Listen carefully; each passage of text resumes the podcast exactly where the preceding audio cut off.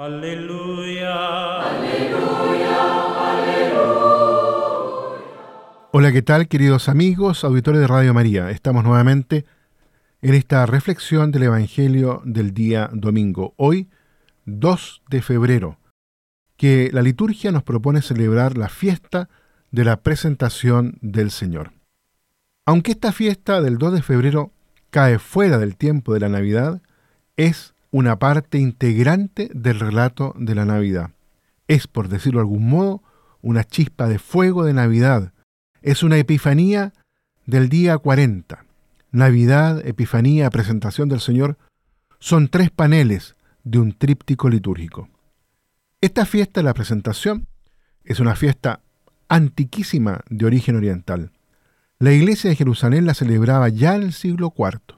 Se celebraba allí a los 40 días de la fiesta de la Epifanía, el 14 de febrero.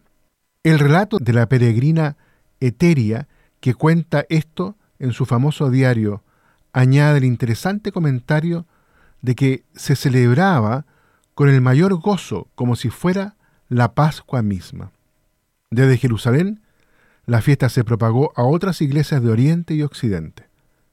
En el siglo VII, sino antes, había sido introducida en Roma.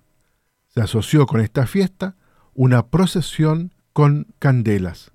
La iglesia romana celebraba la fiesta 40 días después de Navidad. Entre las iglesias orientales se conocía esta fiesta como la fiesta del encuentro, en griego Ipapantate, nombre muy significativo y expresivo que destaca un aspecto fundamental de la fiesta, el encuentro del ungido de Dios con su pueblo.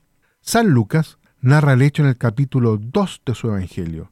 Obedeciendo a la ley mosaica, los padres de Jesús llevaron a su hijo al templo 40 días después de su nacimiento para presentarlo al Señor y hacer una ofrenda por él.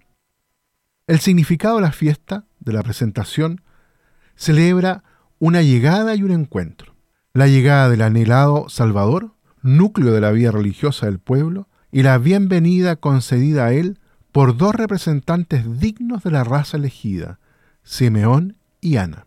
Por su edad avanzada, estos dos personajes simbolizan los siglos de espera y de anhelo ferviente de los hombres y mujeres hombres y mujeres devotos de la antigua alianza. En realidad, ellos representan la esperanza y el anhelo de la raza humana. La elección de estos versículos sobre la vida oculta de Jesús es muy importante. Aun cuando sea Dios, Jesús sigue las leyes naturales del crecimiento humano, tanto en el plano físico como en el de la sabiduría y del conocimiento.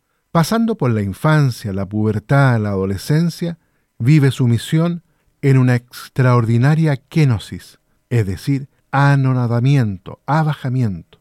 Aun siendo hijo de Dios como lo es, acepta el no conocer, sino progresivamente la orientación de su vida y el no descubrir la voluntad de su Padre, sino a través del plano de relación y de educación que le ofrece su ambiente familiar y el pueblo de donde crece. Ha juzgado de las cosas y de las personas conforme a las formas habituales de una inteligencia en formación, ha renunciado a conocer lo que un hombre medio no puede llegar a conocer, ha realizado su fidelidad al Padre exclusivamente a través de una fidelidad absoluta a su condición humana, frágil y limitada, pero a través de su conciencia de niño, todavía balbuciente, y hasta su conciencia de mortal, absolutamente asustada, Jesús ha inscrito realmente en su vida de hombre la palabra del Padre. Y por primera vez se ha establecido una adecuación total de que es posible una relación entre una voluntad del hombre y la voluntad de Dios.